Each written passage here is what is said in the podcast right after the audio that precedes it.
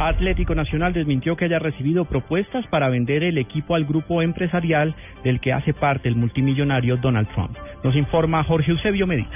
Directivos del Club Atlético Nacional aseguraron que a su mano no ha llegado ninguna propuesta por parte de la organización Proto Group, de la que hace parte el empresario estadounidense Donald Trump quien según algunas versiones estaría interesado en comprar un equipo de fútbol antioqueño. Así lo aseguró Víctor Marulanda, gerente de desarrollo humano del equipo verde de Antioquia. Nosotros ayer nos dimos cuenta de, por temas públicos, no hubo nada, eh, como se decía, que le habían mandado a nuestro presidente un correo electrónico frente a esa negociación. De hecho, pusimos en nuestra página web que era algo que no tenía pues la veracidad porque no no habíamos eh, de manera oficial recibido esa clase de negociaciones.